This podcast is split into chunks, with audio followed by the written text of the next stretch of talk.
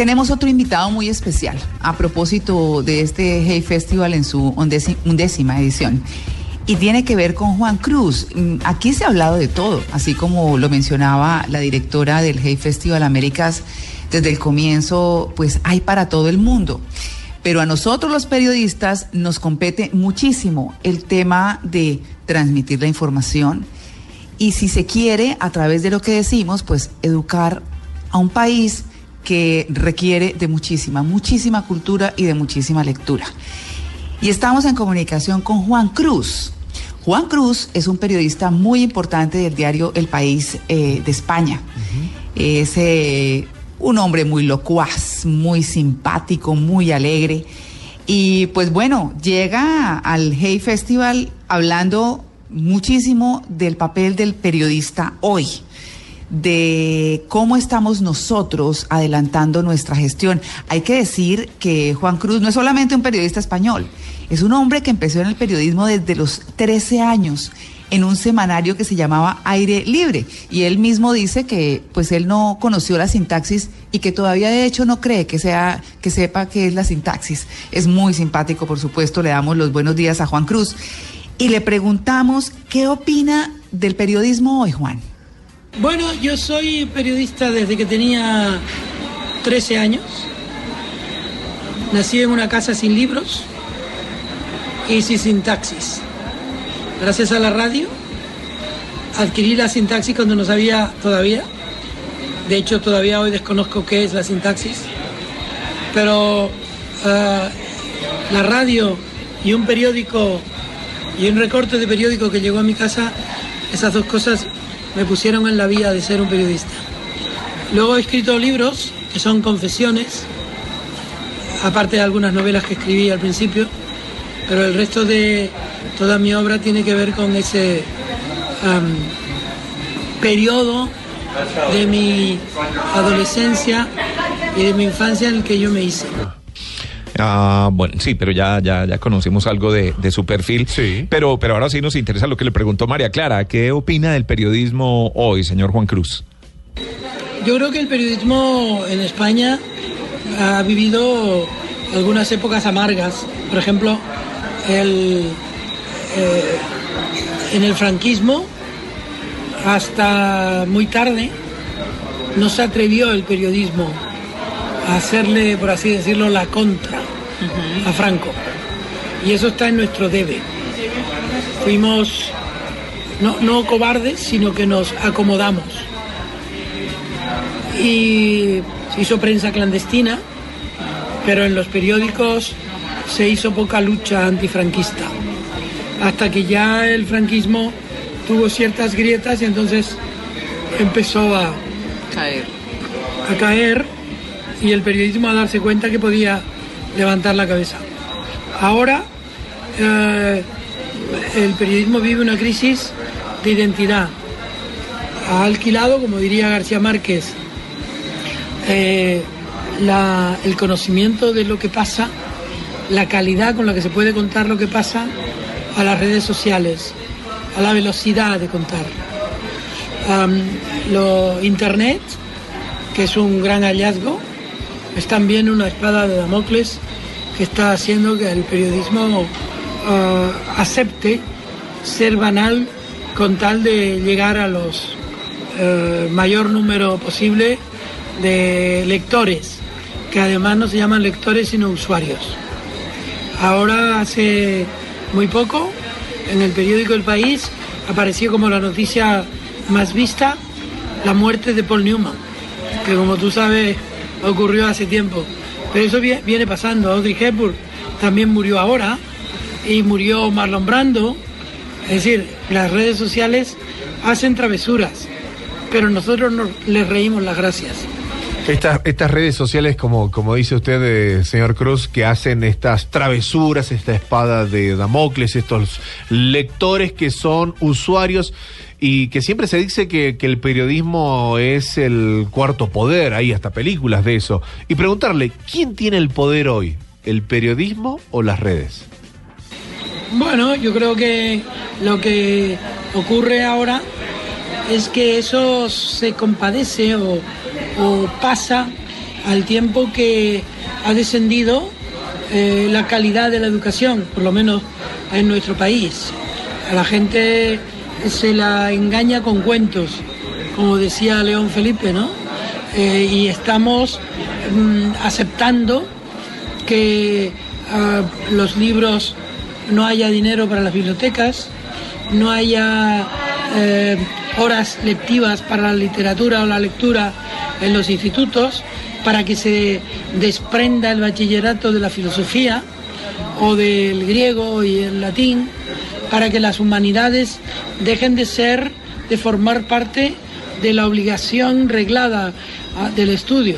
Entonces ahí está la base del desastre, eh, digamos, eh, cultural en el que estamos metidos y al que estamos sometidos, creyendo por otra parte que estamos en un periodo de enorme libertad de expresión, porque la libertad de expresión depende de cómo hables, cómo te expreses, cómo debatas, cómo eh, disuenen tus ideas de las ideas de otros y también de cómo respetan las ideas de otros. Si no sabes hablar, no sabrás discutir. Sí, mucha gente no respeta siempre las opiniones de otros y eso genera mucha violencia. Señor Cruz, ¿usted qué opina de la violencia en las redes sociales? Bueno, yo lo que creo es que hay una crisis de la información y una superabundancia de la opinión. Yo creo que un periodista no es quien opina. Lo que pasa es que lo hemos confundido todo, ¿no? Un periodista debe analizar la realidad a partir de los datos que tiene, cosa que ocurre, por ejemplo, en la prensa anglosajona, incluida la norteamericana, en términos generales. Pero nosotros somos capaces de decir en un periódico que alguien es la persona más odiada del mundo, como si nosotros tuviéramos una, un sistema de pesas y medidas de lo intangible, ¿no? Eh, nosotros somos capaces de opinar que el presidente del gobierno es un idiota, sin poner al lado de eso eh, elementos que pudieran hacer que la gente dé su propio adjetivo. Nosotros no debemos opinar. Nosotros estamos opinando en demasía. Ay, ay, ay. Bueno, eh, Juan, ¿y cómo ha visto los grandes cambios, cambios del periodismo en su trayectoria, durante su trayectoria? Pues sí, la verdad que sí, pero yo no me he dado cuenta de que yo estaba en medio de eso. Ahora bien, en el año 2008 hice un libro que se llama eh, Vale la pena vivir para este oficio, que incluye entrevistas a Ben Bradley, a, a Eugenio Scalfari, a Alma Guillermo Prieto, a John Lee Anderson, que vienen, por ejemplo, aquí al Festival de Cartagena, a Harold Evans, a muchos periodistas extraordinarios, a Alberto Salcedo Ramos. Eh, para mí ese fue un, proceso, bueno, el de Alberto Salcedo Ramos sale en un libro que se publica ahora, en un libro en el que yo hablo con cronistas eh, literarios Barranquillero. Del periodismo. Es decir, para mí el eh, haber estado en medio de eso no sirve para nada, porque mañana tengo que volver a hacer mi nota. Tú no ganas, sino experiencia, pero no, la experiencia no escribe a máquina. María Clara, eh, déjeme, déjeme, le pregunto a Juan Cruz o le pido que nos haga una descripción del periodista de hoy. Bueno, yo creo que los periodistas se han acomodado a, escuchar y contar y no a preguntar. Y cuando preguntan además eh, tienen la tentación de arrojar las preguntas, de establecer como una espada, como manera de interlocución.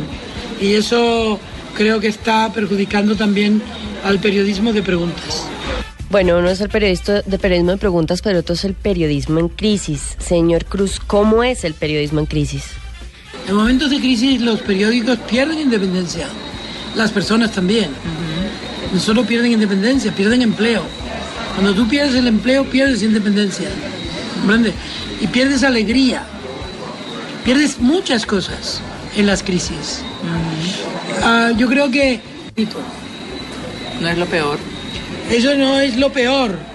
Lo peor es eh, la miseria, la desigualdad, la, em, la falta de respeto por la vida humana, el terrorismo de cualquier signo. Y los periódicos tendemos a, y los periodistas tendemos a creer que somos protagonistas de casi todo. Y lo que nosotros somos es espejo de lo que ocurre. Yo creo que, por ejemplo, a, mi periódico en España lo acusan mucho de, de ser pro-gubernamental en este momento, ¿no? Y no hay un día solo que no hay un editorial contra Rajoy. Entonces, pero claro, es muy fácil atacar a los periódicos que forman parte del establishment. El establishment no es por sí malo, ni bueno. El establishment es también los hospitales. El establishment es eh, las librerías. El establishment es todo, porque vivimos en un establecimiento.